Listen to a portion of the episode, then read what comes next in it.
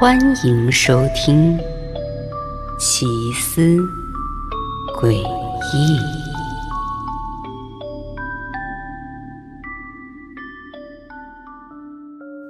在漫长的旅行中，我来到了一个偏僻的国家。这里有一座不同寻常的墓地，它在整个国家的人民心中都占据了重要的地位。甚至这里的人民以家人能被埋进这座墓地为荣，而大多数能埋葬在这片墓地的人，都是当地名声显赫的大家族。那这座墓地到底不同寻常在哪儿呢？那就是他严禁将死去的人带入其中，他只被允许活人进入，特别是那些处于弥留之际的人。他们更被家人鼓励着自行走进这座墓地。这些人将在这里为自己选好一个坟墓。当那些处在弥留之际的人进入墓地时，都会默念一句类似咒语的话。这个咒语也就能将他们和到墓地探望死去亲人的访客区别开来。我在好奇这座墓地时，有听到一个发生在很多年以前的故事。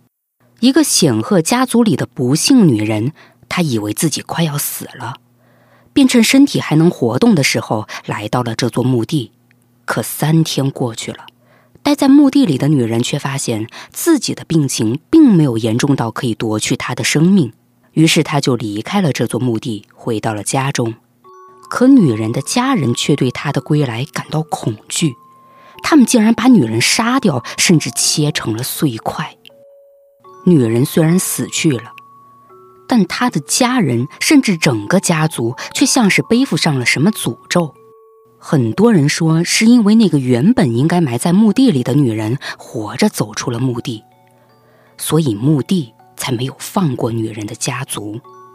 也就在这之后的一年，这个家族种植的所有农作物颗粒无收，家族里的孩子都接连被疾病夺去生命。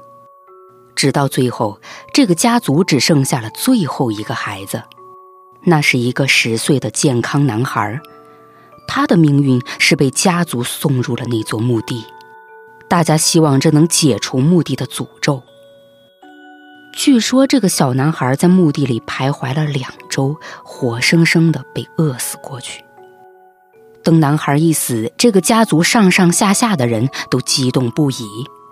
他们举行了持续三天三夜的盛宴，而神奇的是，这个家族的诅咒竟然在男孩死亡后真的终止了。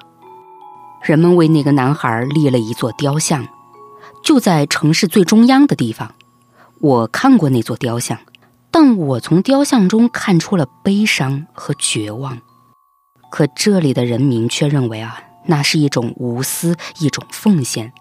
而他们之中也还有着更多的人想在临死前踏入那座墓地，他们为了家族荣誉，也为了给墓地提供新鲜的痛苦和生命。